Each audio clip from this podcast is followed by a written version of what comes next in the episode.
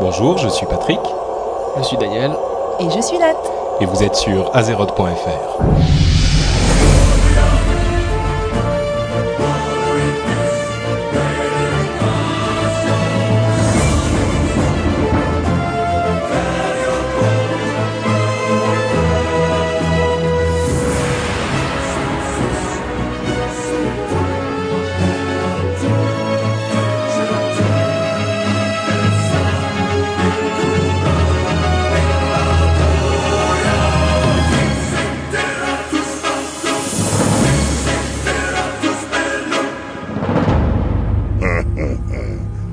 les jeux commencent. Bonjour à tous et bienvenue sur ce 17e épisode d'Azeroth.fr qui est très spécial parce qu'on a énormément de nouveautés. Euh, Qu'est-ce qu'il y a de spécial? Pourtant, il est exactement comme les Et autres. la première chose, bonne année à tous. C'est vrai, c'est vrai. Alors la première Ah bah nouveauté, c'est spécial, est en oui. deux- en 2008, euh, tout à fait incroyable. Euh, Enfin, le nouvel an chinois, c'est dans trois semaines. hein. Euh, Ça n'empêche qu'on est en 2008. Euh, bonne année à tous. J'espère que vos fêtes ont été merveilleuses, pleines de bonheur, de joie, de Warcrafterie et tout ça Et de beuverie, Pff, aussi. ça peut être sympa. Euh, N'encourage pas la boisson Pardon, chez les moins de 18 ans. Euh, et bon, il y a plein de choses nouvelles euh, depuis 2008. La première, c'est le nouveau site. Euh, les habitués du site euh, auront déjà remarqué qu'il a été entièrement remanié. Euh, il faut avouer que l'ancien n'était pas complètement magnifique. Ah, merci à Vincent, surtout, pour, Voilà. euh, pour avoir travaillé comme un acharné. Bah, euh. tu peux raconter la petite histoire Ah ouais, euh, alors, la petite histoire. Vincent, c'est un peu un, un de mes amis d'enfance. On était ensemble en première, donc il y a super longtemps. Oui. En Un classe, siècle. donc c'était, voilà, il y a très longtemps. Et euh, en fait, on s'était perdu de vue. euh, je sais pas comment, bon, par le, le temps aidant. Et euh, en fait, euh, bah, étrangement, il m'a raconté il y a quelques mois en me disant, euh, bah voilà, euh, par, par, le, par le forum, euh, salut, euh, bah, je suis Vincent. J'ai cru reconnaître la voix de, de Daniel euh, en écoutant le podcast d'Azeroth.fr et tout, donc on a repris contact comme ça. C'est un petit peu euh, l'émission magique qui réunit les. Exactement, c'est un peu bah, comme l'émission de Bataille. Bataille et Fontaine. Non, mais- non, perdu de vue, c'est bien plus, bien plus ancien. C'est possible. Et donc Vincent, en fait, c'est un designer, euh, graphiste, dessinateur euh, de talent, c'est son métier. Et donc il nous a proposé de refondre le site pour, pour nous. Ouais, en fait, ce qui s'est passé, c'est que on a reçu un mail euh, un beau jour, euh, au milieu de rien, euh, d'un- de Vincent justement, qui nous avait déjà fait une maquette complète.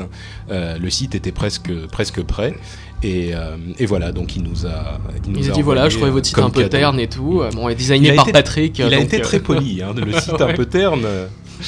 En Voilà, tout cas, donc, il s'est super bien débrouillé. euh, Ouais, c'est- ouais, ouais. Ça rend très très bien. donc on a travaillé dessus ensemble pendant peut-être un ou deux mois, et puis voilà ce que ça donne. J'espère qu'il plaira euh, à tous ceux qui ne l'ont pas encore vu.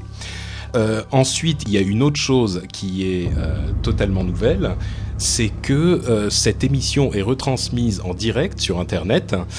Bon, vous qui l'écoutez par le podcast habituel, forcément, vous n'êtes peut-être pas au courant, mais elle est retransmise en direct. On est le 14 euh, à 19h, on est un petit peu en retard, il est 19h30, et sur le site Ustream, dont il y a les détails sur le, le site Azeroth, bien sûr, euh, il y a euh, une diffusion non seulement de l'audio, mais en plus de la vidéo. Et là, euh, il y a les, les gens du forum, enfin les gens du, du chat, parce qu'il y a aussi une petite, euh, un petit module de chat qui sont en train de devenir complètement fous. Salut, vous allez bien? Excellent Ça va? C'est Formidable que t'es en train de faire bonjour à une webcam là quand même. Oui, bon. Non, mais- D'ailleurs, elle est très Regarde, il y a des gens, belle, ta webcam, il y a des hein. gens qui, il y a des gens qui nous répondent. Salut à tous. Euh, sachant que, euh, oh là là, mais c'est invraisemblable. Euh, il y a en ce moment euh, 979 personnes qui regardent Ah, ce flux. Plus que 21 et euh, tu pourras prendre un screenshot parce que Ouais. 1000, euh, 1000 connectés, Sa- c'est. Sachant que euh, généralement les podcasts anglais que je que j'écoute euh, culminent à peut-être euh, 300 ou 400 euh, re- euh, spectateurs en, perma- en simultané.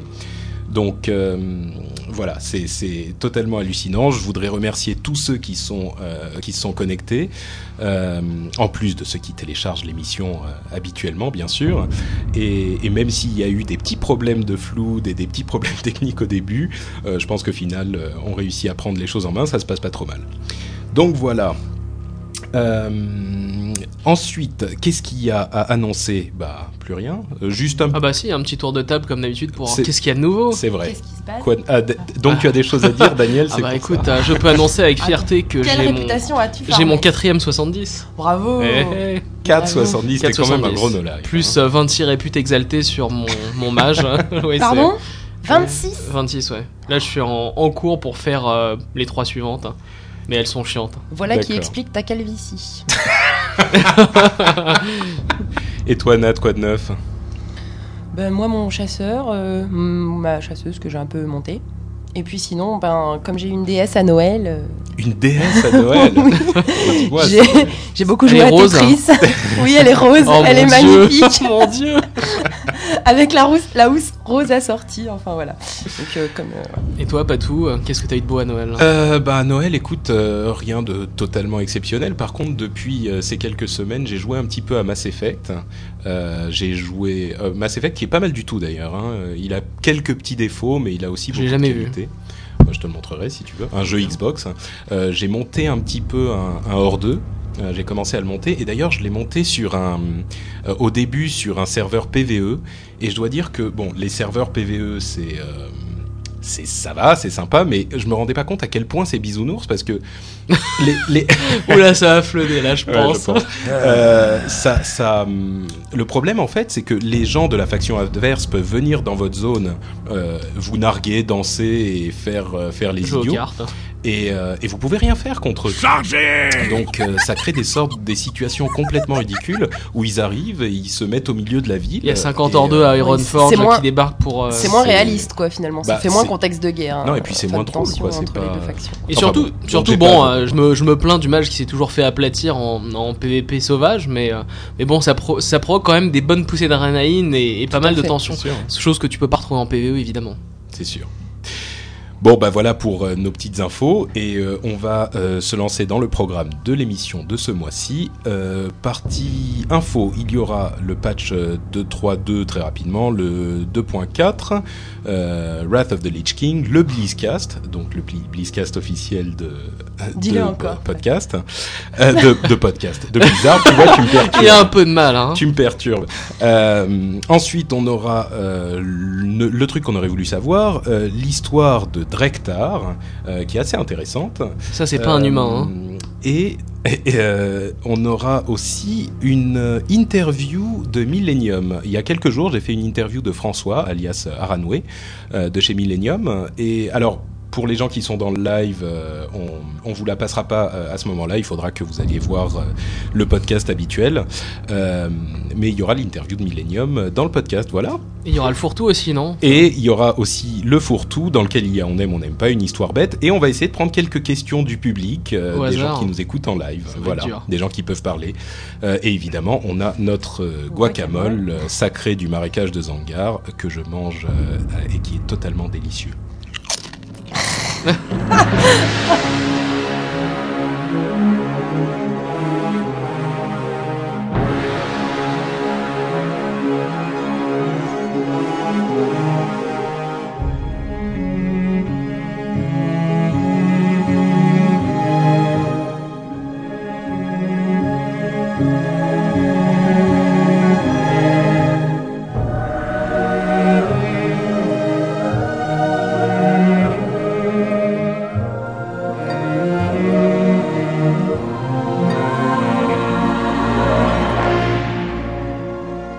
la partie news avec Nat qui est en train de se marrer, très professionnel comme d'habitude. Non, non.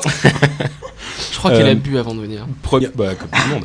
Euh, première chose, euh, la- le patch 2.3.2 sur lequel on va pas passer deux heures parce que euh, On en a déjà était- parlé. euh, on en a mal, déjà hein. parlé longuement. Euh, bon, il y a eu le- le- l'amélioration des mages avec le, une petite modification des talents euh, de glace et le. le- Euh, c'est une tuerie ce talent. Ouais, il est très puissant. Oh là là. Euh, et donc le bloc de glace pour tout le monde. Il y a eu un petit nerf des voleurs qui ne peuvent plus faire leur, euh, leur talent préparation euh, euh, poussée d'adrénaline et l'hémorragie qui fait moins de dégâts. Euh, il y a eu aussi la correction du problème sur les transmutations en alchimie. Enfin bref, plein de petites choses dans le patch euh, 2.3. Mais il y a euh, quelque chose dont quelques petits trucs dont on n'était pas au courant, qui concernent plus particulièrement le PVP. Est-ce que l'un de vous veut nous en parler? Allez, vas-y Nat, c'est toi la spécialiste. hein. Bah, apparemment, en fait, euh, concernant le PVP, on s'attendait plutôt à, une, euh, à un boost des, des- des maîtres de guerre. Or, ce boost n'a pas eu lieu. Euh, en revanche, euh, maintenant, plus que 3 personnes suffisent à signaler un AFK. Voilà, ouais. Euh, C'est vrai que euh, 5 personnes, ça arrivait pas souvent, et là, Ouais. 3 personnes, c'est beaucoup C'est plus déjà simple. beaucoup 5 plus personnes, simple. ça arrivait pas souvent. Hmm. Sur 40. Non, non, non. Il faut que 5 personnes signalent une personne AFK pour qu'elle soit, pour qu'elle ait le pour debuff. qu'elle ait le debuff. Le debuff, ouais, ouais. Mm. Et là, maintenant, c'est Bah, passé à 3 diras, personnes. Angoulet, euh, Angoulet, ouais, 5 personnes, c'était énorme. hein. Mais oui. Donc, Il suffit euh, qu'il y ait aussi la Et FK donc, déjà apparemment, pour plus, que. plus de sévérité aussi pour les, A- pour les AFK. Donc. Plus de sévérité, et carrément plus de sévérité, parce que ça, ça a été annoncé il y a, il y a très peu de temps. Je pense que c'est pas encore, C'est pas encore implémenté, hein. implémenté en France. Bah tiens, Dany, toi qui es horriblement sévère, tu peux nous en parler Mais non, je suis pas du tout sévère. La sévérité. En fait, ce qui va se passer maintenant, c'est euh, quand les, euh, les gens vont être reportés euh, par d'autres joueurs suffisamment de fois. euh, Blizzard n'a pas évidemment donné la limite pour euh, éviter que euh, qu'on en abuse, mais tout simplement, ils vont garder ça dans leur base de données. Et au bout d'un moment, ils vont dire à cette personne-là, bah stop, plus de plus de BG, t'es banni. Alors, je crois que c'est pas seulement banni des BG, c'est simplement un ban du compte qui peut arriver. Il, peut y avoir une suspension du compte, mais avant ça, il y a un truc qui, qui va être la plus grande motivation pour les gens qui, qui ne feront plus d'AFK, j'espère, c'est qu'ils vont perdre de l'honneur et ils vont même perdre des objets épiques qu'ils ont gagnés grâce à leurs AFK. Donc, ça, euh, ça, ça va être difficile. euh, Ouais. ça va être difficile à faire, hein, parce que c'est difficile de prouver si Mais- une personne, quand elle a eu son épique, elle était, truc- elle était active à cette Le époque-là. truc, et c'est que ces gens-là vont avoir des dizaines et des dizaines de, euh, de reports AFK. Ouais, ouais. Et quand tu as, quand t'en as un ou deux ou trois, bon, c'est évidemment ça peut arriver à tout le monde. Quand on a 30 ou 40, euh, il y a plus de secret. Donc, euh.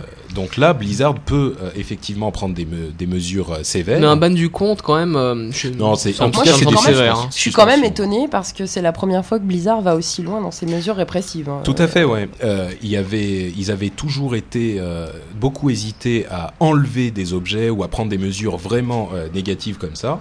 Et là, ça prouve qu'il y avait vraiment un problème d'AFK parce qu'ils ils franchissent ce pas qui est. Alors c'est rigolo parce que la dernière fois je te disais que sur mon corps de bataille euh, il n'y avait pas trop d'AFK et en fait j'ai passé un mois horrible euh, où les AFK hordes atteignaient des fois les 15-20 personnes.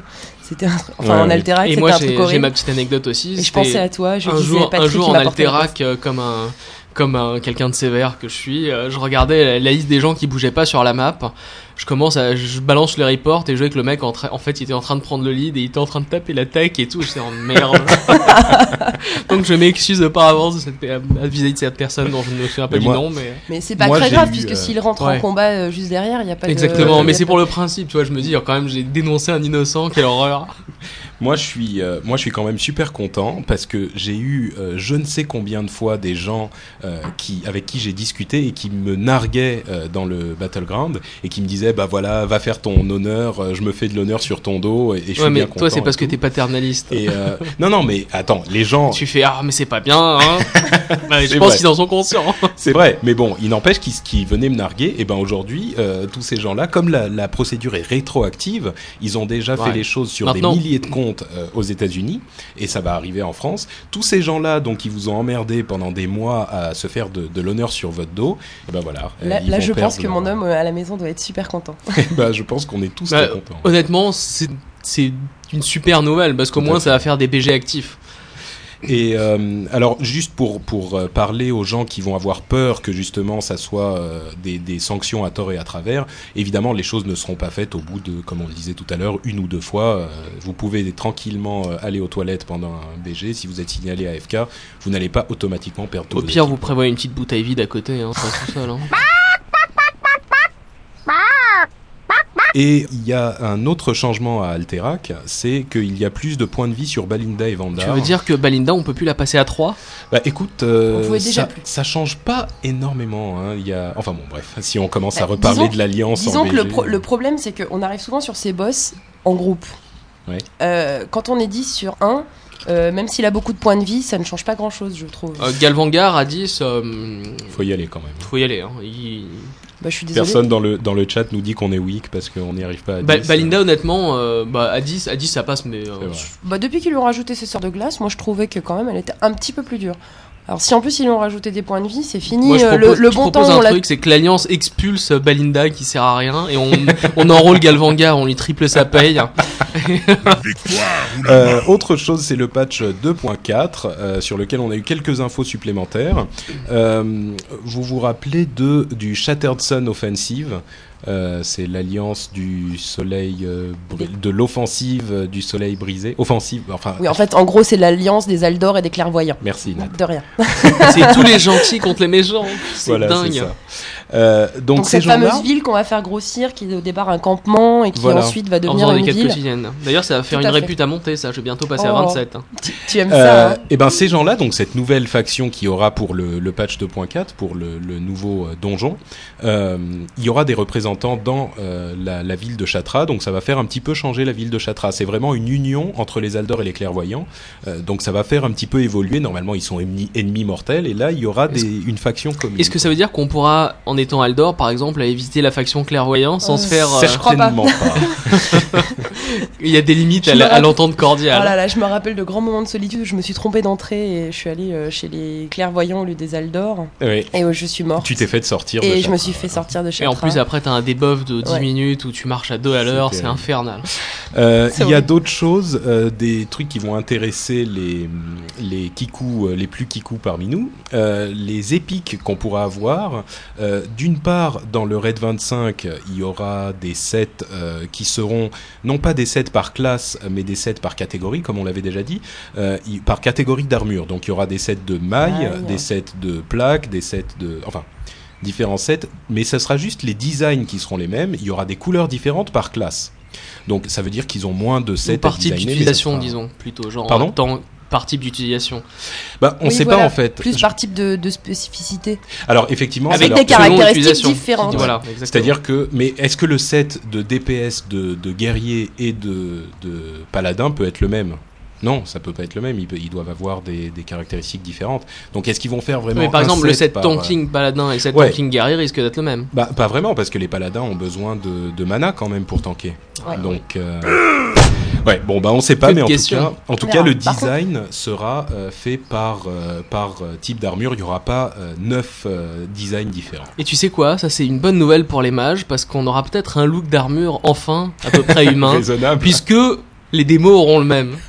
Alléluia Alléluia. Enfin, on aura plus les, bien, robes que- vertes et roses avec des collerettes derrière, pendant que les démos ils ont un truc terrible avec une sorte de capuche. Oui, mais est-ce que tu vas aller au, au, au puits du soleil Bah, pour Bah, ça me semble difficile, mais j'aimerais bien. parce, hein. que, parce que dans le dans le l'instance à 5, donc les trois premiers boss looteront du bleu, enfin quand on fait l'instance pas en héroïque en normal, et le dernier boss lootera un, épique. Un épique, Ouais. euh, Un type épique. euh, premier boss de Kara, donc c'est pas non Bah, plus. pour euh, Dany, ça va pas écoute, changer sa vie. mais- Moi qui suis jamais allée à Kara, et d'ailleurs euh, je réponds tout de suite à une question, je n'irai 105. jamais.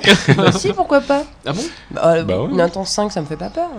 Mais ce qui est le plus intéressant et qui va ramener les gens vers le PVE, c'est que en mode héroïque, euh, C'est un épique à chaque boss. voilà, Tout et un fait. épique euh, pour le dernier boss, ça sera un épique du niveau de- des épiques du prince euh, Malkézar de Karazhan, euh, qui sont euh, quand même assez puissants. C'est un. Ouais, c'est niveau début. euh, ouais, c'est niveau. euh, ra- début, raid 25, Shrine, quoi. début, ouais. Ah, mais pour Voilà. ceux qui comme moi ne font pas de raid, non, n'arrivent pas mais- à trouver une guilde PVE. Non, mais surtout, surtout, ce qui va être sympa, c'est un sympa. nouveau challenge et euh, surtout une- la découverte de, nouveaux, de nouvelles zones, quoi.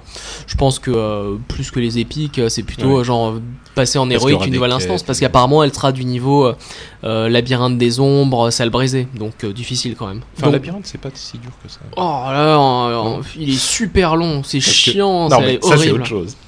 Bon, passons à autre chose. Euh, justement, alors, Nat, euh, prépare-toi pour Wrath of the Lich King. Oh Il y a euh, quelques petites infos qui sont arrivées. Euh, pas again, énormément. Euh, pas énormément, mais surtout sur les zones de départ. Euh, Est-ce que vous avez suivi cette histoire Ouais, ouais, ouais. Bon, c'est pas non plus. euh, faut- Bah, Ce qu'il y a, c'est mon- que, alors pour résumer pour les gens qui ne savent pas, il y aura deux zones d'arrivée euh, dans le, le continent de Norfandre. Euh, il y aura une zone euh, du côté de- des royaumes de l'Est et une zone du côté de Kalimdor. Euh, et on pensait que ça serait une zone pour l'Alliance et une zone pour la Horde. En fait, ça ne sera pas tout à fait le cas. Il y aura dans chaque zone euh, deux villes, une ville Horde et une ville d'Alliance. Comme, comme ça s'est fait en fait pour baisser. Voilà, sauf qu'il y aura en plus. Il y aura une zone en zones. Plus. Ouais. Et ça, c'est à mon avis, c'est aussi un bon moyen d'éviter le lag qu'il y avait les premiers jours sur les sur les Oui, serveurs. Tout à fait, ouais. On- Mais euh, ce qui est intéressant en fait là-dedans, c'est que quand il décrivait les villes en question, il y avait d'une part euh, une ville euh, horde qui serait entièrement euh, construite par les réprouvés, parce que si on y réfléchit, en fait, il n'y a pas de, Gloire Il y a pas aux de- réprouvés il n'y a pas de euh, d'architecture de réprouvés vraiment euh, dans le monde. Il y a l'architecture des, des Ah, morts si. vivants. Ah. Non, non, il y a l'architecture des morts vivants, mais il n'y a pas d'architecture des réprouvés. Tu veux me dire que euh, Undercity n'a- Bah, ils l'ont piqué, euh, ils l'ont volé, euh, euh, à Lord d'Aéron. hein. Bah oui, c'est Ouais. d'aéron à la base. C'est des squatteurs.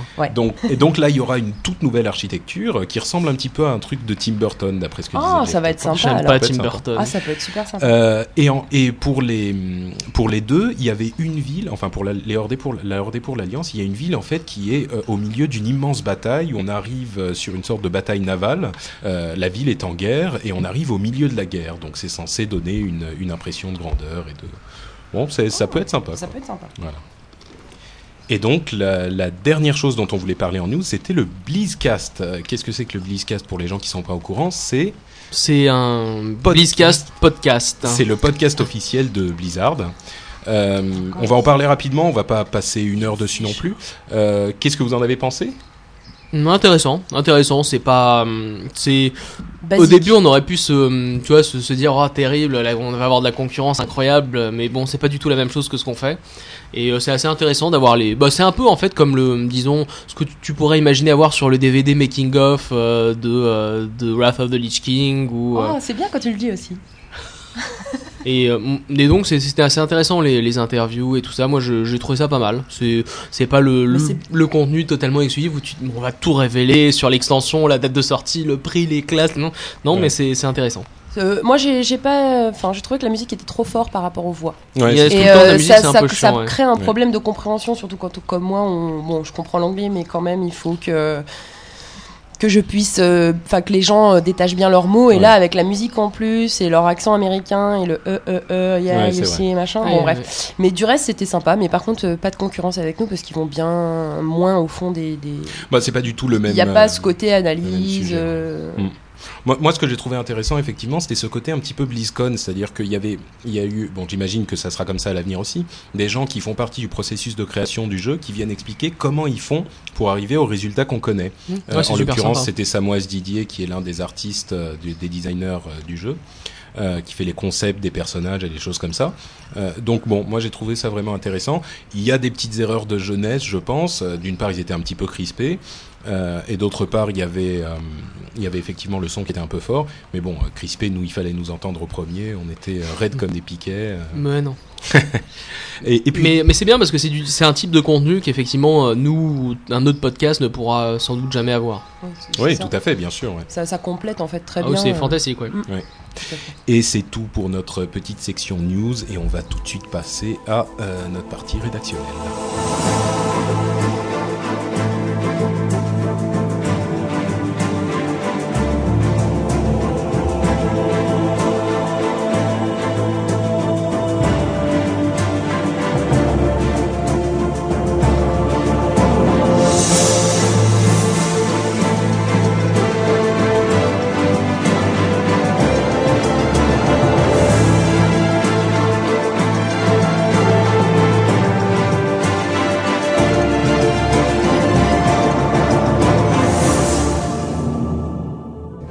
Pour notre partie rédactionnelle, on a euh, notre truc qu'on aurait voulu savoir, euh, qui est en fait dont je me suis rendu compte moi. euh, c'est notre partie pour les nuls bien sûr. Et je m'en suis rendu compte en faisant mon personnage côté horde. c'est que d'une part les instances de bas niveau sont pas si difficiles à faire.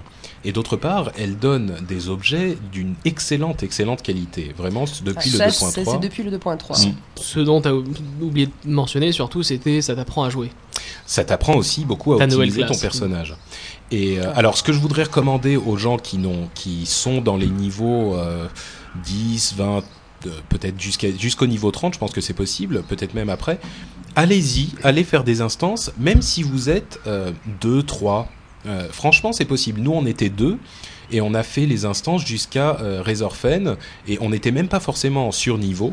euh, on était à peu près du niveau de l'instance et on réussissait franchement à, à avancer assez loin, Ouais, quoi. Tout à fait. Bah, Et je dirais même que si vous êtes chasseur, alors là, à deux chasseurs, vous pouvez nettoyer le monastère. euh, On l'a fait avec mon chéri. Mais Bah, même je- pas en surniveau, Un quoi. pan sur le justement, moi, justement, avec la, bah, la personne avec qui t'as t'as soloté Razorfen, Philippe, dont on a parlé. Euh, il y a très longtemps, quand je montais mon hunt, euh, avec son démoniste, on était tous les deux niveau 40 et on a fait euh, la cathédrale. C'était super chaud hein, parce que le boss de fin, euh, Oui, le, Ouais. le boss de fin. le est boss chaud. de fin est chaud, Mais bon, avec les deux pets, euh, démo et hunt, c'était, c'était, Mm. on, on l'a fait quoi. Je pensais pas y arriver. Donc vous allez avoir énormément d'expérience en plus avec les quêtes, vous allez apprendre à jouer votre classe Et et, des vous super aurez des super objets. Et Donc, surtout en plus, euh, bah, le random il y en a pas puisqu'en général c'est deux classes complémentaires qui y vont. Donc c'est, euh, bah, si t'as de la chance, t'as ton bénef truc sur les bleus. forcément qui c'est tombe. Donc voilà notre petit conseil. Euh, ensuite, on a l'histoire de Drektar. Et pour l'histoire de Drektar, euh, je vais prendre la parole et mettre un silence sur mes deux compagnons.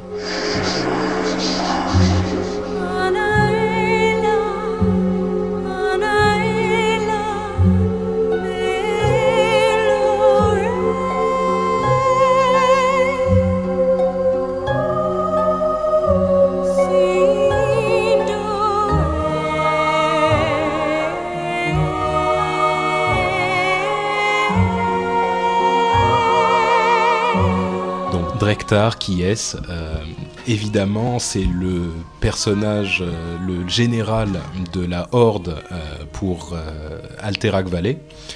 Donc la vallée d'Alterac en PvP. Et il a une histoire assez intéressante, puisqu'il est né sur Draenor, donc la planète de, l'extension, donc Outland, l'Outre-Terre, et il est né dans le clan des Loups-Givres. Euh, le clan des dirigé, était dirigé par Durotan. Pour parler plus précisément de Drektar, il était euh, aveugle de naissance, mais euh, il est devenu assez vite un apprenti chaman sur Draenor.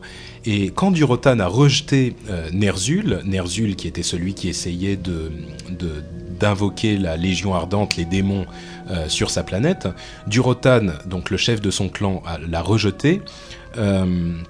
Lui, Drektar, a choisi de le suivre.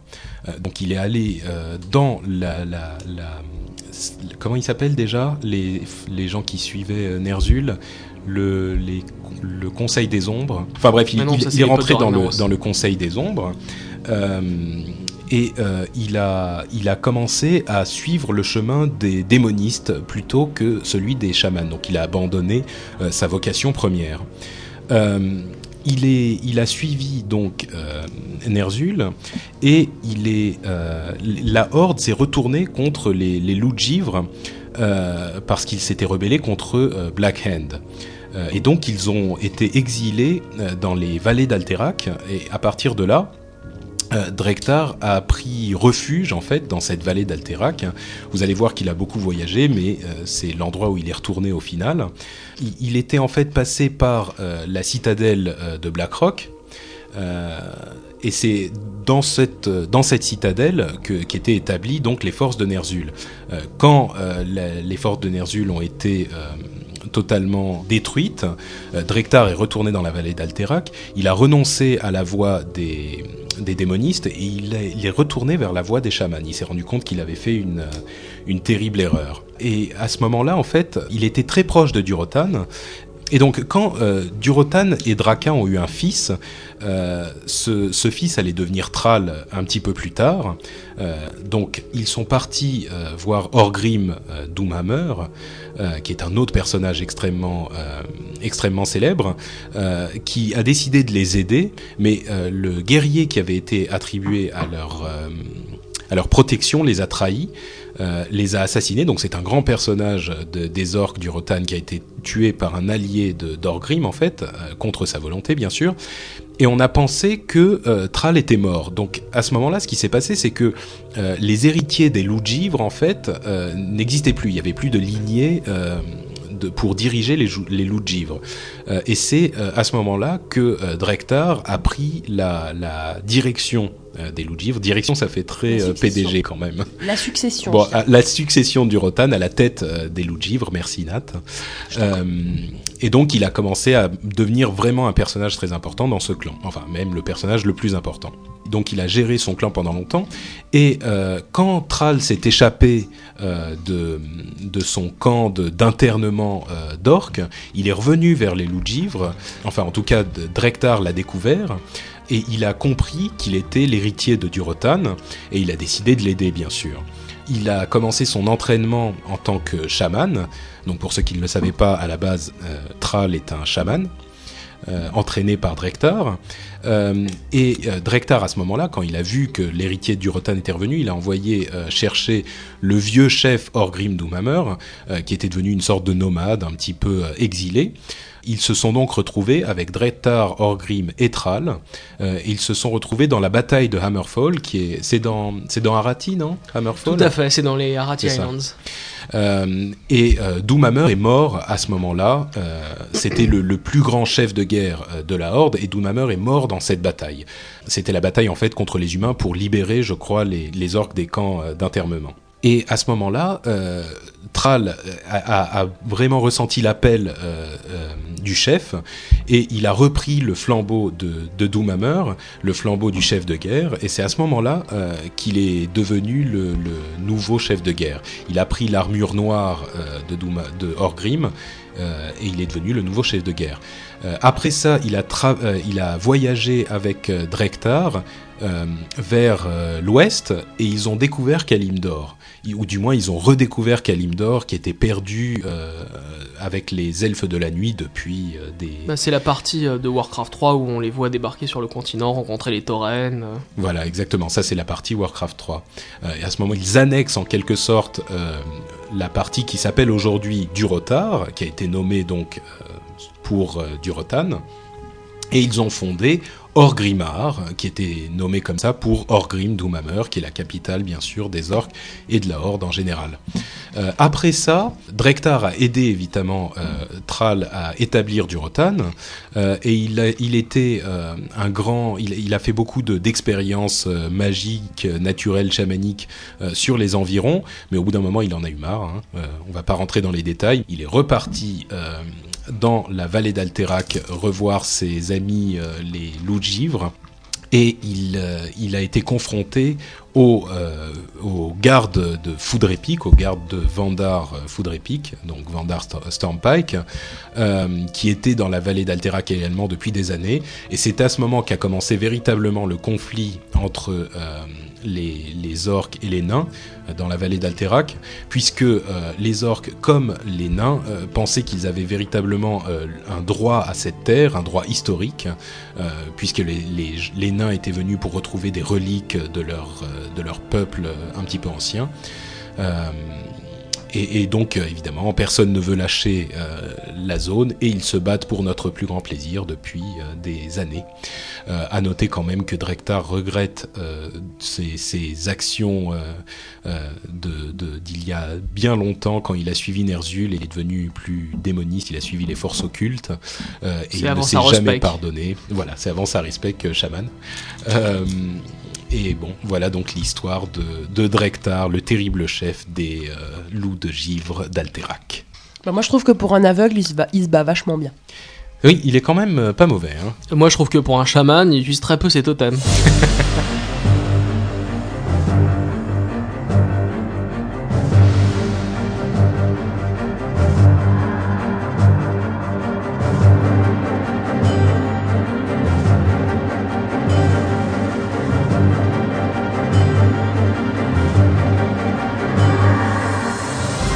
Et voilà, et pour notre partie pour les pros, on va passer à notre interview de Millennium. Donc euh, les gens qui sont dans le dans le, chat euh, en direct ne l'entendront pas. Euh, il faudra aller downloader le, podcast quand il sera sorti. Elle dure environ, environ 20-25 minutes, peut-être un peu plus. Et il y a plein de choses super intéressantes. Et ben, je vous laisse donc avec moi d'il y a deux jours et François. Et on se retrouve juste après. Alors euh, bonjour François, alias euh, Aranoué, euh, de la très célèbre guilde Millennium et bienvenue sur Azeroth.fr. Merci à toi de me recevoir aujourd'hui. Bah, c'est un plaisir. Partagé. Bon, on arrête de s'envoyer des fleurs et on crois, commence l'interview. Alors, bah écoute, je vais commencer par une question très simple. Qui es-tu? Eh bien, euh, je m'appelle François, donc je joue euh, un personnage sur euh, World of Warcraft dans la guilde Millennium qui s'appelle Aranway. C'est un involeur juste pour le détail, préciser, pour ouais. préciser. Aujourd'hui, au sein de l'association Millennium, je m'occupe en fait de gérer tous les événements liés à l'activité de l'association. Donc, ça va de un certain nombre de rencontres avec avec des éditeurs de jeux ou de réalisation d'événements pour nos partenaires. D'accord. Donc, euh, bah, tu as quand même un rôle assez important euh, dans l'association Millennium, puisque la guilde Millennium, qui est célébrissime, comme je le disais, euh, est aujourd'hui aussi une association. Oui, c'est une évolution qui a eu lieu il y a, il y a maintenant un peu plus d'un an et demi, Mhm. donc qui apporte, je dirais, à l'ensemble des joueurs qui en font partie une structure bien organisée. Et, Bah, euh, on peut, on- justement, on peut peut-être euh, parler de Millennium en soi et nous dire un petit peu d'où ça vient, parce que tout le monde connaît le nom, mais je suis pas certain que tout le monde connaisse le détail. Alors Millennium, en fait, c'est euh, une, gui- une guilde à l'origine euh, qui a été créée sur EverQuest il y a euh, maintenant 6 ans pratiquement. D'accord. Euh, L'objectif a toujours été, le, le leitmotiv de la guilde a toujours été un petit peu le même, qui est de euh, donner un environnement de, de jeu euh, aux membres de la guilde qui soit euh, performant, qui soit, je dirais, un tant soit peu sérieux, même si euh, on parle de jeu, il y a un minimum de sérieux. Euh, donc, elle a été créée. euh, Millennium, ça a été fait dans le but euh, concrètement de faire des raids et d'avoir une Voilà. structure. une structure organisée. Voilà, je dirais le principal mot, c'est une structure organisée dans laquelle les joueurs ont envie de s'impliquer. Et l'idée, c'est de leur donner aussi cet environnement. Ok. Donc la- le départ de la, de la guilde c'était EverQuest. Ensuite euh, il y a eu euh, toute une période sur Dark Age of Camelot. Un passage, je dirais, un petit peu euh, sans doute rapide dû au fait que les, le jeu ne permet pas de le faire sur, sur l'univers PVP de, de DAOC. D'accord. Et un retour, je dirais, en force sur Orcani où la guilde s'était classée numéro 1 au, euh, au nombre de points de royaume. Donc qui était, je dirais, un petit peu le, le comptage euh, ou le classement des guildes. Ouais. Ça, ça va rappeler Voilà. des souvenirs aux anciens, aux vétérans du MMO. Je pense qu'il y en a qui s'en souviennent, mais à mon avis certains encore avec nostalgie euh, quand on en parle. C'est sûr. Il il faut savoir quand même que effectivement Dark Age of Camelot euh, était un jeu très très compétitif qui était entièrement basé sur le PVP. Euh, à côté Warcraft, c'est un petit peu un jardin d'enfants et, euh, et donc être le numéro un dans un classement PVP sur Dark Age of Camelot, ça veut vraiment dire quelque chose. Quoi. Ça démontrait au moins une, une organisation au niveau des, des joueurs. Donc ça, j'imagine que ça vous a donné quand même de très bonnes bases justement pour la gestion et l'organisation de la guilde. Euh, et quand est-ce que vous êtes arrivé sur Warcraft alors? Warcraft, on y est arrivé bah, dès, la, dès la bêta fermée. Donc, euh, Est-ce que vous faites partie des guildes qui avaient reçu une invitation à la bêta fermée justement parce que vous aviez fait vos preuves dans les autres y, a- jeux? y a eu, on a reçu un certain nombre de clés pour la bêta fermée, donc forcément pas suffisamment par rapport au nombre de joueurs, mais c'est comme toujours. À l'époque, il y avait deux jeux qui étaient sortis, qui sont sortis simultanément, donc qui étaient EverQuest 2 et, euh, et World of Warcraft. Donc on a testé euh, EverQuest 2, on a testé World of Warcraft, et le choix de, de- des joueurs et de l'encadrement s'est porté sur euh, World of Warcraft. D'accord. Tiens, j'ai une, petite question, je ne sais pas si tu sauras me donner ce détail, mais euh, à quel niveau étiez-vous arrivé dans la bêta justement? Dans la bêta, le, le principal personnage était arrivé au, au niveau maximum euh, très rapidement. Ok, c'est un détail. D'ailleurs, euh, si on avait fait également, comme on l'a refait pour BC, on avait fait, euh, Cédric avait fait euh, le, pour objectif d'arriver à la release euh, premier 60. Il a été euh, dépassé, euh, il est Ouais, arrivé donc- deuxième entre guillemets uniquement, mais euh, Effectivement. Alors, euh, était là. tu as dit plusieurs choses qu'il faudra peut-être expliquer aux auditeurs. D'une part, Cédrix, c'est le chef de la guilde. hein, voilà, c'est aujourd'hui c'est Le- le responsable de l'association, mais c'était c'est aussi en même temps le leader de, de la guilde sur WoW. Sur WoW, ok. Et il y a autre chose, c'est le fait que ce fou furieux dont on avait entendu parler à la sortie de l'extension, qui avait réussi à atteindre le niveau 70 en 28 heures, euh, faisait partie de votre guilde. Ah oui, oui, c'était, euh, je dirais, on avait un, un passage sur BC qui était, un, je dirais, pour la gestion d'une guilde un petit peu problématique, puisque les raids passaient de 40 joueurs à 25 joueurs, ce qui forcément euh, perdait un petit peu de, de l'attrait par rapport au nombre de joueurs qu'on pouvait avoir dans la, D'accord. dans la guilde avant le passage ABC. Et on voulait d'une certaine façon essayer de euh, sur euh, sur un événement un petit peu fou qui était euh, de- d'essayer d'être le premier d'avoir le premier joueur 70 au monde Mhm. d'im- d'impliquer toute la guilde dans cet événement-là. Et je dirais, c'est ce qu'on on a organisé et préparé le, ce- cette- ces, euh, ces trois jours, on va dire, euh, très, très fatigants, il faut l'avouer, euh, pour justement amener, amener Gawel au niveau 70 le plus rapidement possible. Et euh, donc c'était un effort de guilde, vous, a- vous preniez les mobs et toute la guilde était là pour les tuer en C'est ça, c'était euh, même plus organisé que ça, puisque une certaine une partie des joueurs euh, devait euh, monter de niveau pour pouvoir assumer, je dirais, euh, la fin de la fin de la montée Ouais. de niveau. Donc une, un- une partie des, des joueurs a été euh, monter ses niveaux, pendant que l'autre partie de la guilde était euh, dans les premiers niveaux entre le 60 et le 66, on va dire Donc, par a- exemple. Et je dirais sur la fin, globalement, toute la toute la guilde était euh, était disponible pour euh, pour l'aider à, à tuer les monstres. D'accord, donc il y a eu un roulement en fait euh, pour euh, avoir des gens qui étaient capables de l'aider à tuer les monstres qu'il devait tuer pour monter. de Tout niveau. à fait, tout à fait. Euh, bon, on va pas passer deux heures Non, sur non. cet événement, mais comme comme c'était un truc euh, impressionnant, euh, ça vaut la peine d'en parler un tout petit peu plus. Euh, vous aviez en fait euh, planifié tout ça dès le début, euh, au moment de la bêta, où vous êtes arrivé, vous avez découvert. euh, Non, non, la, ça a été fait uniquement en grindant en fait des monstres. Vous avez pas fait d'instance, pas fait. de- Non, non, le- toute la partie, toute cette montée de niveau, en fait, a, a été organisée avant la, la sortie. Donc c'était vraiment planifié, c'était vraiment organisé. Et donc au moment où le où, où BC est sorti, je dirais tout était prêt pour pour le faire. Ok, bon, c'était vraiment un challenge que vous vous êtes euh, posé à vous-même. C'était c'était un challenge, ça ressemble, c'est euh, c'était très amusant pour les pour les joueurs de le faire. Mm. C'était un challenge qu'on s'était donné, donc euh, on a été jusqu'au bout du challenge et on a réussi euh, à remplir l'objectif qu'on s'était fixé. Donc Bon, alors- tout le monde était content. Et il y a effectivement une image assez particulière qui ressort quand on dit ce genre de choses. Et euh, c'est sans doute un petit peu lié au, également à l'image que vont avoir les gens qui, euh, qui sont dans ces raids incroyables qui, euh, qui peuvent euh, euh, atteindre les donjons les plus difficiles du jeu. Euh, et tu me parlais d'organisation justement et de, de cadre et de structure.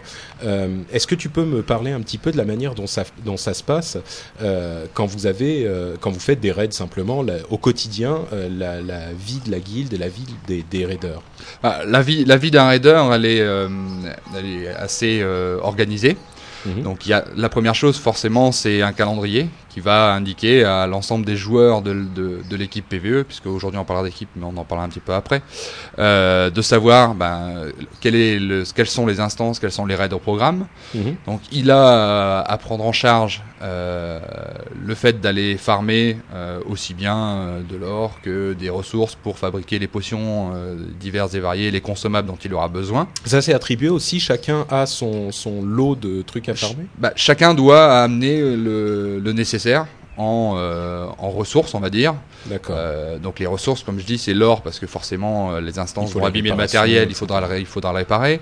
Il faut des potions, il faut aller, il faut aller pêcher parce que les poissons peuvent donner des bonus aux personnages. Il faut aller chasser parce que de la même façon la nourriture en donne. Bien sûr. Et Bon, donc chacun sait ce qu'il a Cha- à faire. Chacun sait ce qu'il a à faire et il y a donc dans, dans les heures de jeu qu'il passe sur WoW, donc une partie du temps qui est le raid en lui-même. Oui. Donc globalement c'est une période qui va de 20h jusqu'à on peut dire 1h du matin. Enfin. En, en schématisant, même si, euh, si c'est un petit peu plus court, c'est variable on va dire. Combien de jours par semaine? Aujourd'hui c'est euh, donc tous les soirs. Donc euh, lundi soir jusqu'au dimanche soir. Et euh, si l'actualité le, le nécessite, on rajoute euh, le dimanche après-midi. Ok. Euh, Mais euh, tous les tous les joueurs qui font partie des raids sont présents à tous les raids ou euh, il y a quand même des vacances? Non, non, il y a. C'était Lorien là. Non, non, il y a- sept ou huit Il raids y par semaine. il y a aujourd'hui dans les raids de dans les raids WoW, il y a aujourd'hui 25 places Mhm. et dans la dans l'équipe PVE actuelle, il y a environ 40 joueurs. Donc, ce qui permet de se réserver et c'est normal des périodes de repos où ben, les gens sont en rotation. Donc dans l'organisation, on appelle ça être en rotation. Et donc il y a un autre joueur qui va qui va jouer ce soir-là. Donc on peut, on a des périodes de repos et je dirais euh, même si beaucoup sont un peu euh, sont sont passionnés par le jeu et donc peuvent être là, ça leur permet aussi euh, par rapport au temps de jeu demandé en raid, bah, de, de prendre du temps euh, d'aller faire le nécessaire pour récupérer les composants dont ils auront besoin. Donc, changer un peu d'air, aller faire faire éventuellement une session, euh, une session d'art De de, de farm. BG ou euh, je dirais c'est euh, ça permet de, de, de s'aérer un petit peu de, de la Tout en pression des restant dans le jeu quand même. Tout en, euh, je pense qu'il y en a quand même Souvent, euh, qui restent de toute façon Et- dans le jeu. Un, un élément, un des piliers du raid, par exemple, le main tank, euh, le tank principal, euh, est-ce qu'il va être obligé d'être là à tous les coups ou est-ce qu'il y a un autre tank qui peut prendre le relais? Je dirais il sera euh, il sera obligé d'être là dans les périodes de euh, ce qu'on appelle les périodes de rush, c'est-à-dire il y a Mhm. une nouvelle instance qui est qui est mise en place par euh, par Blizzard sur WoW.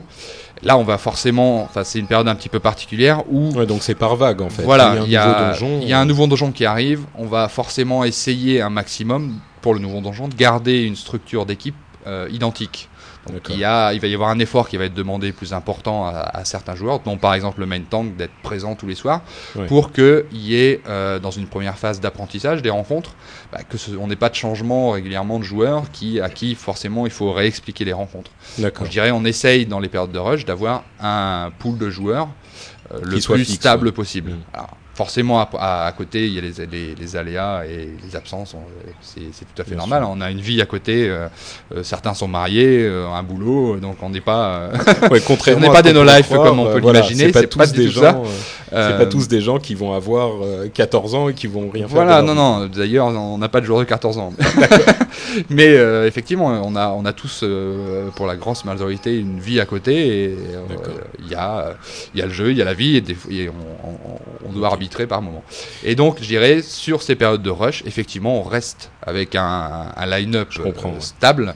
Ensuite, une fois que les rencontres sont maîtrisées, on peut à ce moment-là rentrer dans des rotations et on peut très bien avoir un, un autre tank qui prenne la place du main tank pour une soirée ou deux soirées. euh, Bien si- sûr. si Puis nécessaire. j'imagine que quand vous êtes en train de farmer euh, Black Temple ou Ijal depuis euh, deux ou trois mois, tout le monde commence à avoir un équipement correct et vous pouvez éventuellement. Voilà, tout à fait. Et puis il faut aussi, dans, dans- dans tous les cas, le- le- le- l'effectif complet doit tourner dans les instances, puisque euh, aussi bien les uns que les autres doivent s'équiper, doivent reconnaître.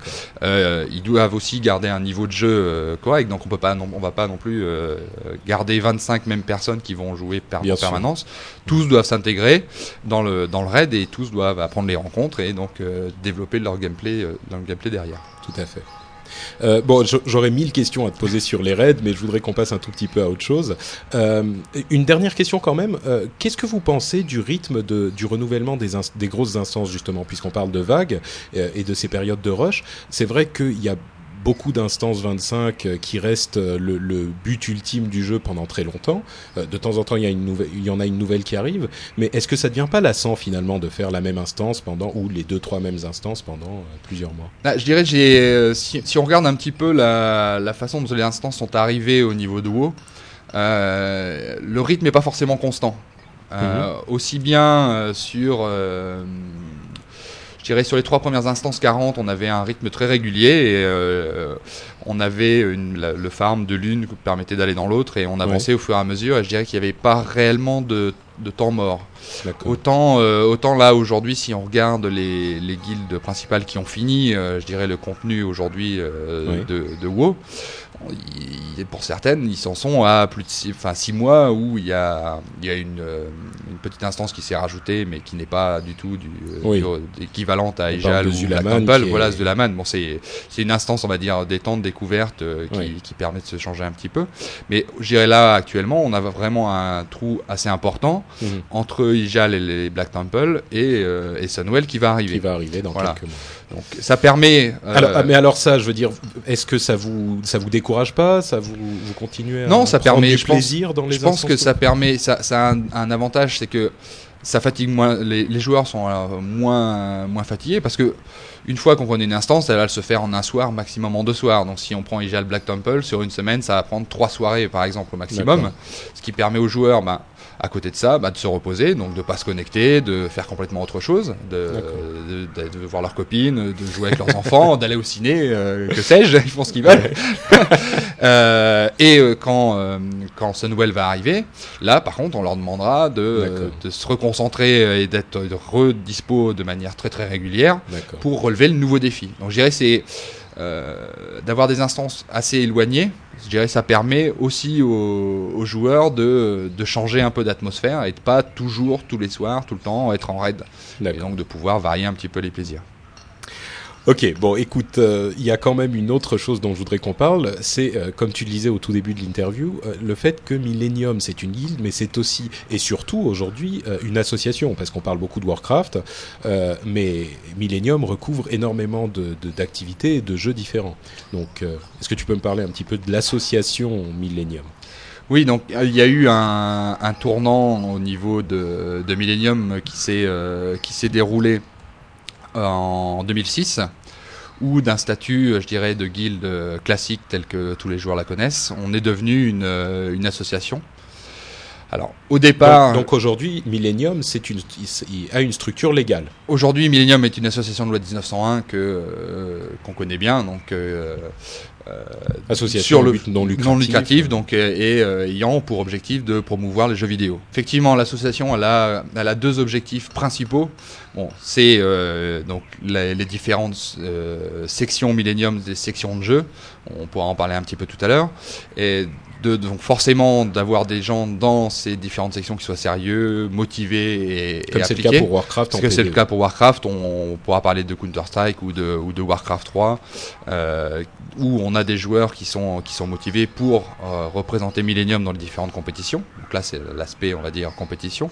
Il y a une deuxième, euh, une deuxième chose qui, pour nous, est très importante, qui est de développer l'image des jeux vidéo en France, tout du moins, où euh, je dirais il y a un certain, on va dire, euh, une image pas forcément positive qui en est donnée par les, différents médias aujourd'hui. Et euh, ce qu'on essaie de promouvoir, c'est que ben, le jeu vidéo est, je dirais, un loisir comme un autre. Et donc, il n'est pas plus euh, négatif que de euh, jouer aux échecs, que de pratiquer un sport, que, euh, je ne sais pas, aller au cinéma, regarder la télé. Enfin, je dirais toutes les activités de loisirs qu'on peut avoir en France. Mhm. On le voit aujourd'hui, le jeu vidéo prend une, place de plus en plus importante dans la vie des, des Français.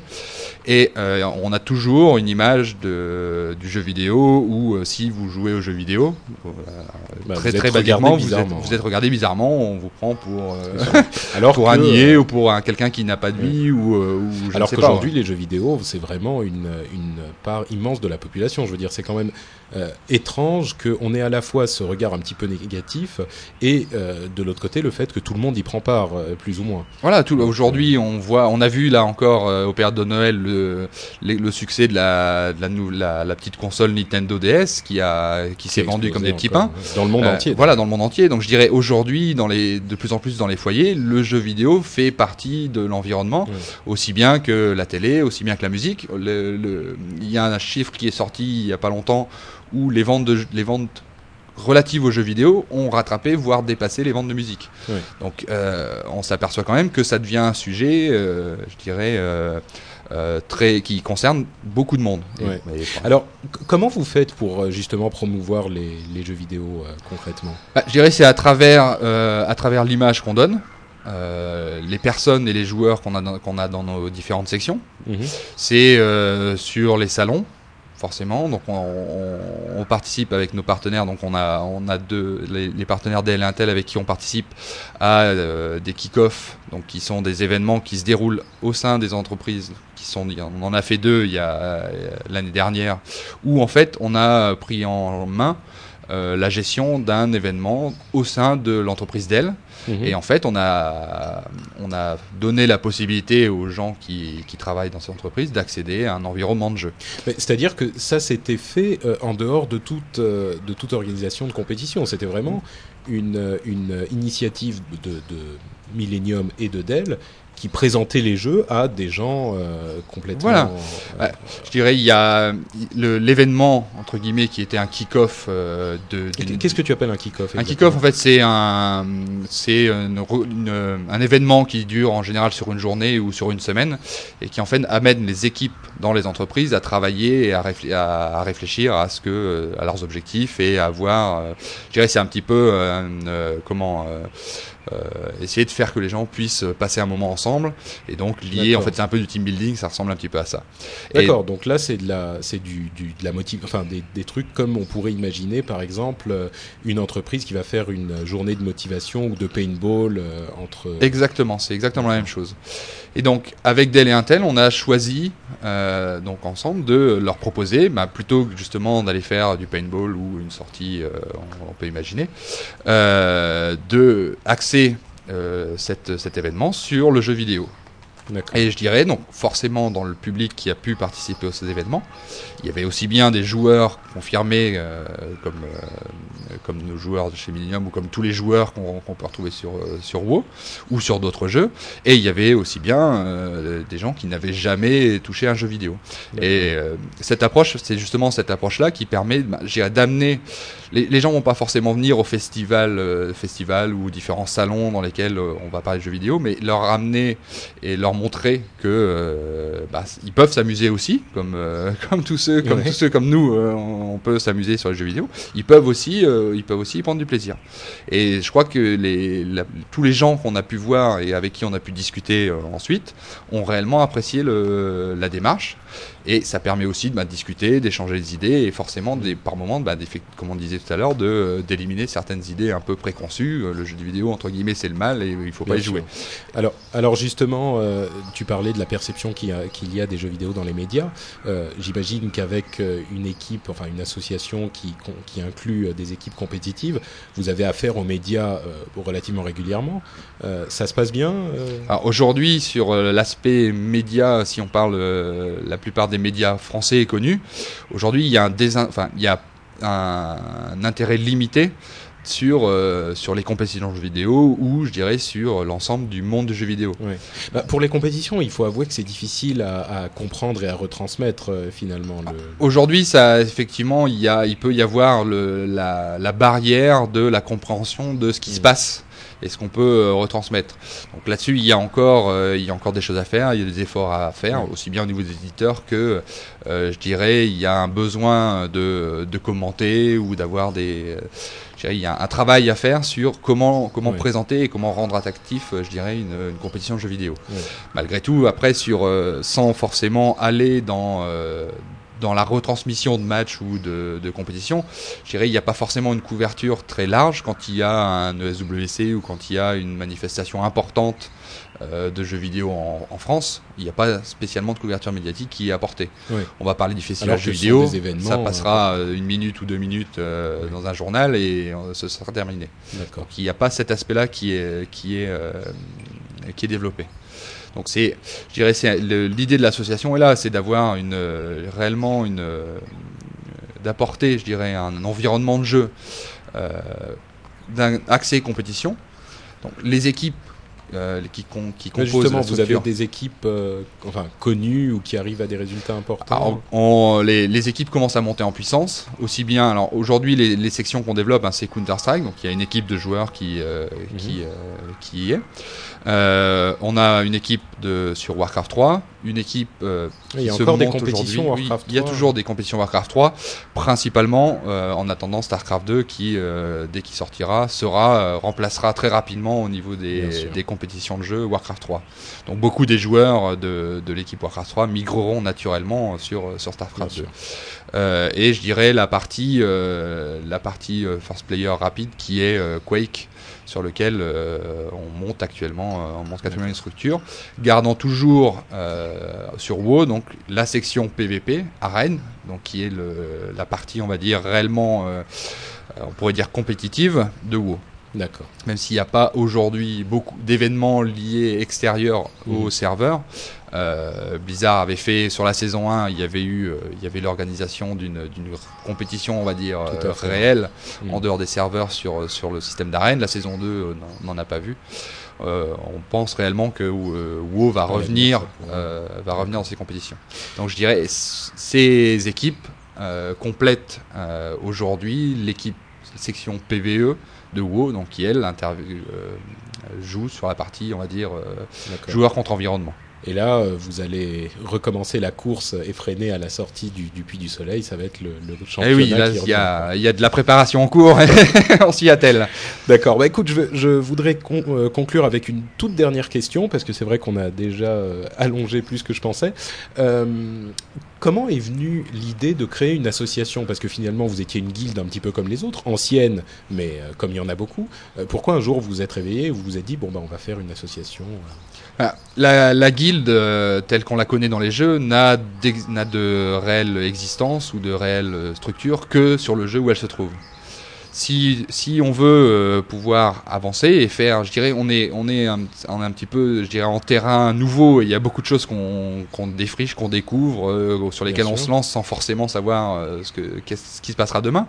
La- L'association a, euh, a cet avantage de représenter non plus quelque chose d'immatériel. Parce qu'une guilde, entre guillemets, c'est un regroupement de personnages euh, sur un serveur. Si le serveur disparaît, il n'y a, plus- y a plus de guilde. Tandis qu'une association, ça a un cadre réel, ça a un cadre légal aussi.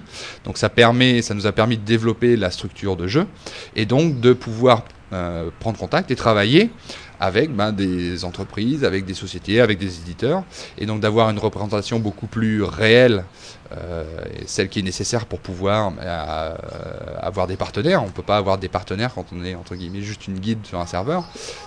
L'entreprise ne connaît pas, euh, ne connaît pas le mot guilde, elle connaît très bien le mot association et travaille régulièrement avec elle dans tous les domaines qu'on peut qu'on peut imaginer.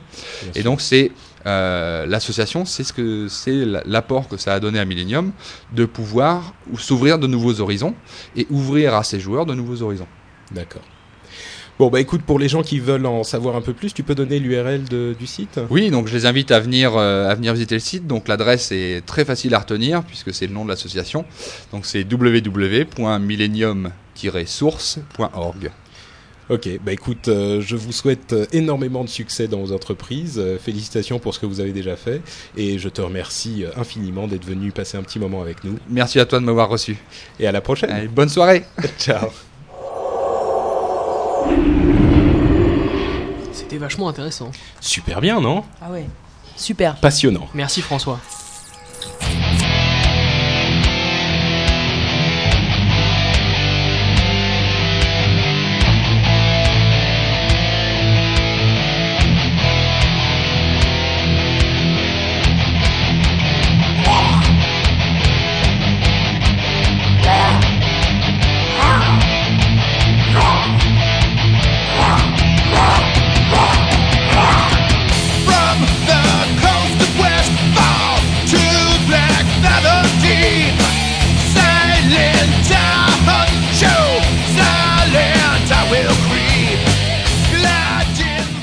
Et donc on passe à notre fourre-tout, euh, où on va commencer par la partie on aime, on n'aime pas. Euh, c'est moi qui l'ai qui l'ai décidé cette partie. Euh, est-ce Comme à que vous chaque êtes, fois. euh, Moi je suis pas d'accord avec toi. Espèce de tyran. Non, Dany, bien sûr, t'es pas d'accord, mais c'est juste pour m'emmerder en Bah, fait. moi, je trouve que dans le on aime, on n'aime pas mettre la même chose, c'est un peu naze. Ouais. C'est- Non mais c'est original quand même, Ouais. à vous. On parle des graphismes en fait. Euh, J'étais justement bah, avec le fameux Philippe dont on parlait, euh, et on reparlait de notre période de EverQuest, EverQuest 2, euh, de, de l'époque où on avait commencé. était une sorte de Avec merde une- infâme. Et- Avec et une petite disait- larme à l'œil. Voilà, c'est ça tout exactement. On disait c'était quand même super beau, super. Les graphismes étaient quand même beaucoup plus exaltants, beaucoup beaucoup plus beaux. Et on est allé- regarder nos screenshots. On s'est rendu compte qu'en fait, euh, les graphismes n'étaient pas si euh, si incroyables que ça. On y a, on y a pensé un petit peu. Oh, Pour l'époque c'était magnifique. hein. Alors, le truc, c'est que, bon, dans la partie on aime, c'est les graphismes, puisque les graphismes de Warcraft sont quand même hyper stylisés et hyper euh, particuliers. Et ils sont, mine de rien, vachement beaux, particulièrement en, en Outre-Terre. Euh, Il y a des trucs euh, complètement incroyables, comme le, marécage de Zangar, euh, et, et un truc. C'est la qui- zone que j'aime le moins. Tu vois, Ouais, moi j'aime bien les tranchantes par exemple. Alors les je trouve que tranchantes, ça a je crois que c'est ma de- zone préférée. ouais. Moi, je trouve que j'a- j'adore euh, le style de, de graphique de Warcraft et ça donne euh, justement, c'est complètement différent des C'est marqué là, MMO-réalistes. beauté intemporelle. Alors, ce que pour, la raison pour laquelle je dis que c'est une beauté un petit peu intemporelle, c'est que euh, comme ça pas dépend atemporel. pas. Non, intemporelle. Intemporelle. Les graphismes en fait ne vieillissent pas vraiment, euh, puisqu'ils sont très simples euh, au niveau technique. C'est propre à leur Mais- univers, c'est propre à un C'est un style euh, cartoonesque. C'est surtout ça. ça. C'est pas tellement euh, les graphismes, mais c'est assez c'est-à-dire que les- cartoonesque et euh, c'est. euh, Les graphismes aujourd'hui n'ont pas l'air d'être des graphismes d'un jeu d'il y a euh, trois ans, alors que tu regardes un jeu d'il y a trois ans euh, réaliste, euh, ça a pris un terrible coup de vieux quoi. Ça, Et alors justement pour la, la partie on n'aime pas, j'ai mis également la- les graphismes. Alors pourquoi est-ce que j'ai mis les graphismes? Parce que ils ont beau être super beaux, euh, c'est pas le même sentiment que quand tu joues avec un truc euh, réaliste. Ça fait quand même jouer, ça fait Lego. Euh, C'est-à-dire que dans les zones, il y a plein de petites zones d'intérêt dans chaque zone. Et ça fait, ça donne l'impression que euh, on a construit le truc pour euh, pour des enfants un petit peu. J'adore, hein, je dis pas que j'aime pas, mais c'est pas la même euh, impression de de- d'exaltation que tu as dans un MMO. C'est-à-dire dans EverQuest 2 justement dont je parlais, il a beau avoir des graphismes qui ont vieilli.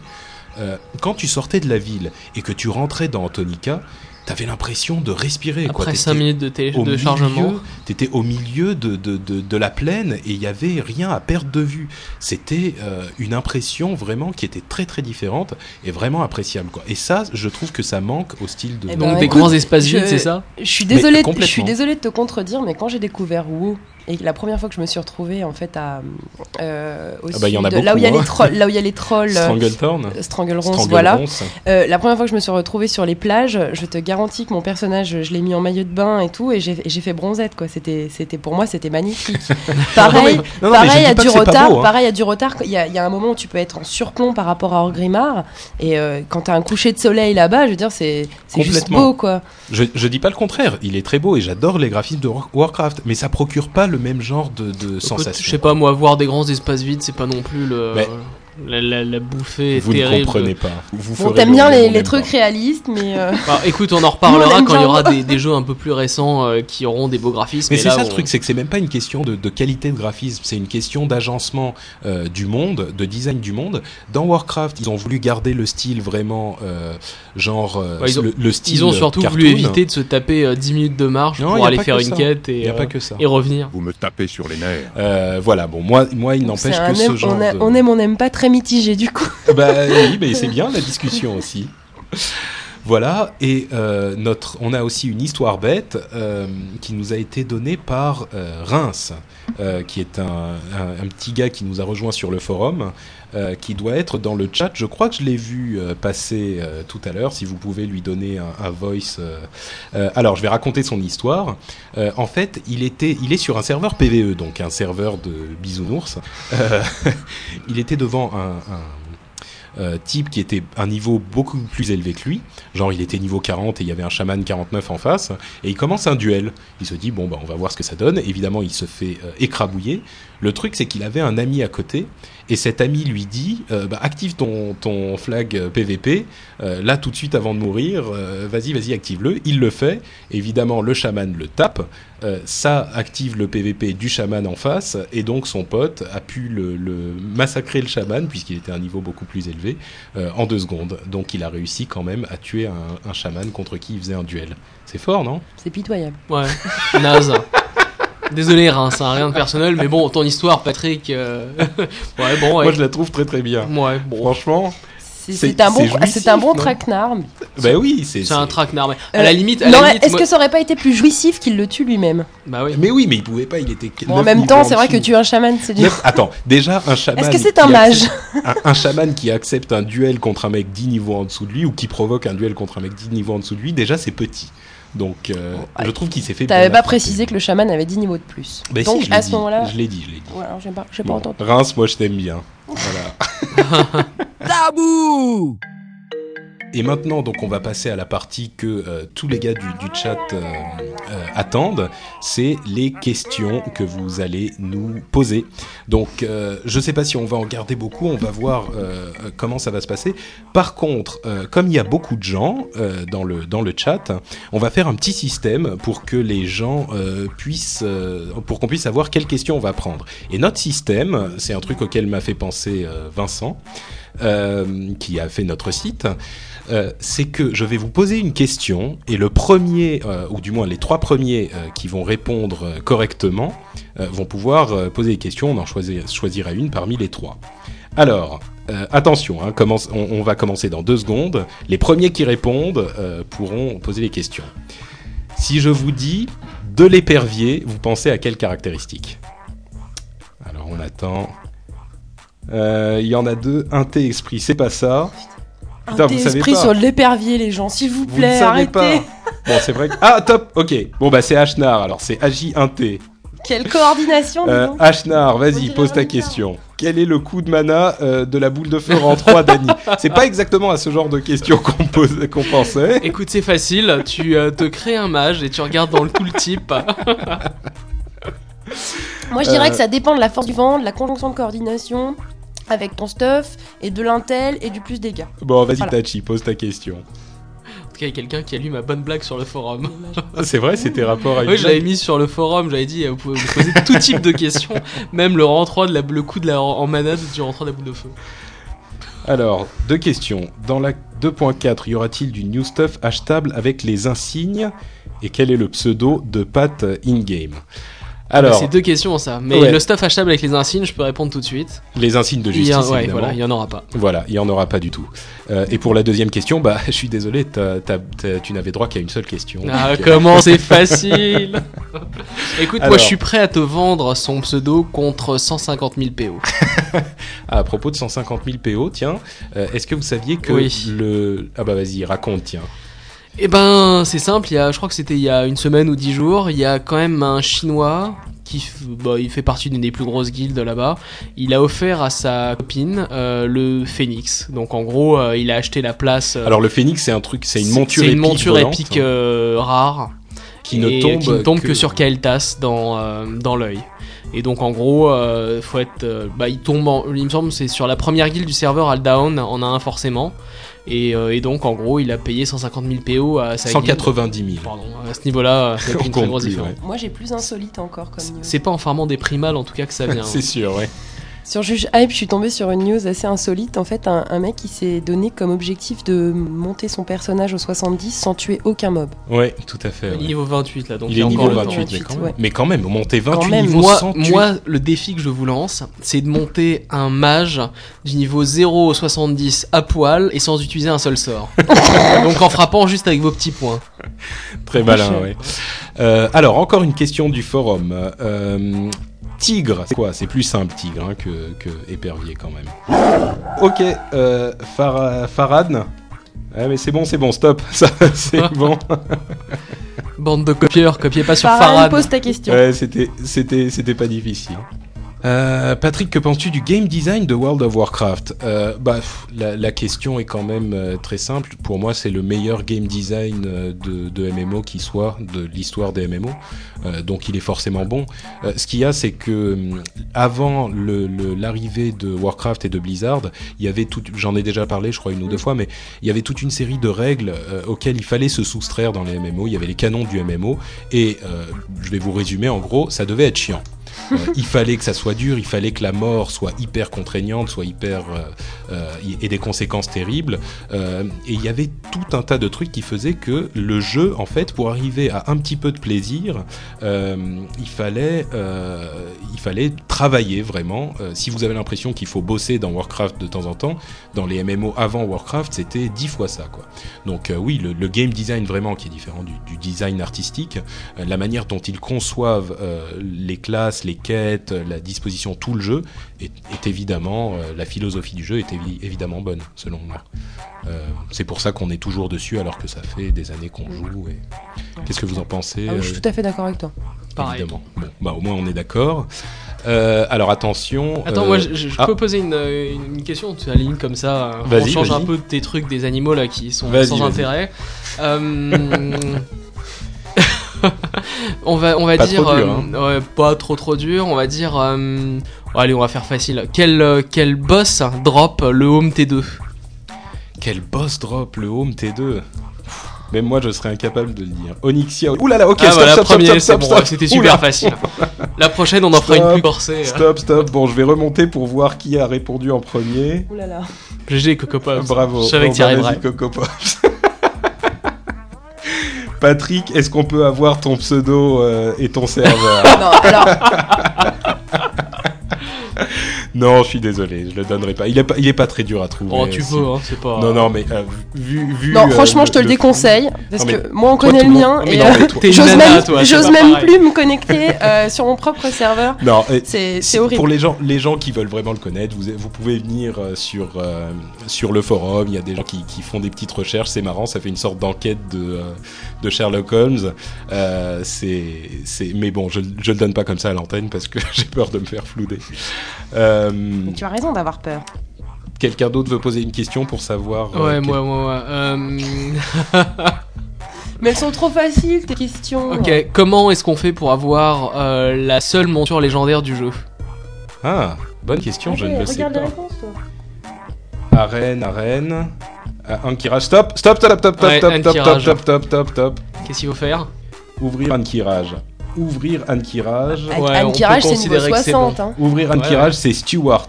Stewart, bah GG Stewart. Oui, il faut sonner le, il faut frapper sur le gong euh, pour l'ouverture des portes d'Ankirage. Et Ouais. le dragon euh, du néant armuré n'est pas une monture légendaire. Ok, bon Il bah vas-y, pose ta question. C'est, quel type de monture d'ailleurs qu'on récupère euh C'est, euh, tu as déjà vu les montures d'Ankirage C'est des sortes Ouais. d'araignées. Les- Oui, ah euh, oui, voilà. c'est ça, c'est les. Sauf que tu peux t'en servir hors de l'instance, contrairement aux autres. Ah. J'en ai vu un. Alors. une fois sur mon serveur. Est-ce vrai, comme vous avez dit, que la première euh, guilde qui tombait, euh, Kael'thas, avait obligatoirement la monture? Écoute, euh, c'est ce qui me semble. Je peux pas te le confirmer à 100%. Je ne fais pas partie de la première guilde du serveur à l'avoir tombé, mais euh, c'est ce que j'ai lu euh, dans pas mal de cas. Et je crois que toutes les guildes qui ont tombé Kael'thas en premier sur un serveur, euh, me- il me semble, ont eu leur euh, leur phénix. D'accord. Mais euh, pour chaque personne du raid ou Non, non, il y juste en a qu'un? un. Ouais, bien sûr. Et nous d'ailleurs, c'est, euh, bah, je, ra- je racontais l'anecdote euh, quand j'ai eu mon tigre euh, Winter Saber, il y avait bah, un chasseur hors d'eux de- d'une des meilleures guildes du serveur euh, qui euh, paradait avec son phénix en même temps. Et là, je me suis senti un peu euh, petit. Et voilà, donc c'est la conclusion de notre 17e épisode extrêmement agité. Je suis désolé si les gens qui l'écoutent euh, en le téléchargeant euh, trouvent que c'est un petit peu plus euh, Chaotique. euh, chaotique que d'habitude. On avait une foule en délire euh, euh, qui, nous, qui nous écoutait. Euh, on va euh, vous dire au revoir. Euh, merci à tous ceux qui étaient là, vraiment, à tous ceux qui sont venus euh, sur le, euh, sur le chat euh, en live. Euh, on, on recommencera le mois prochain, j'espère. Euh, donc, euh, bah, on vous dit comme d'habitude, euh, bon jeu à tous, merci, et au mois prochain pour euh, encore plus de Warcrafterie. Au revoir. Bye bye. Bye bye, ciao.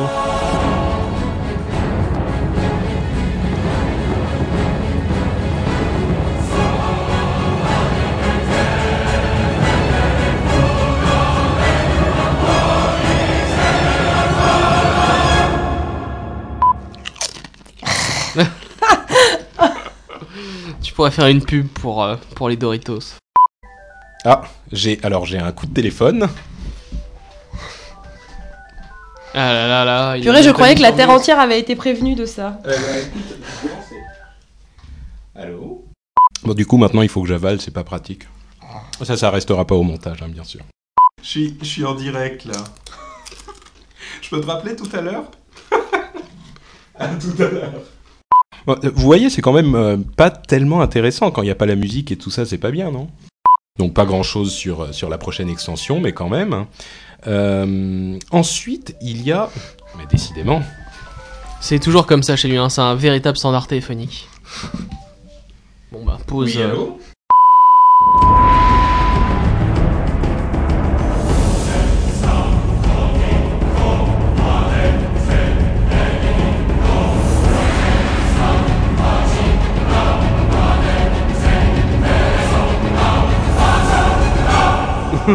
Euh, Ha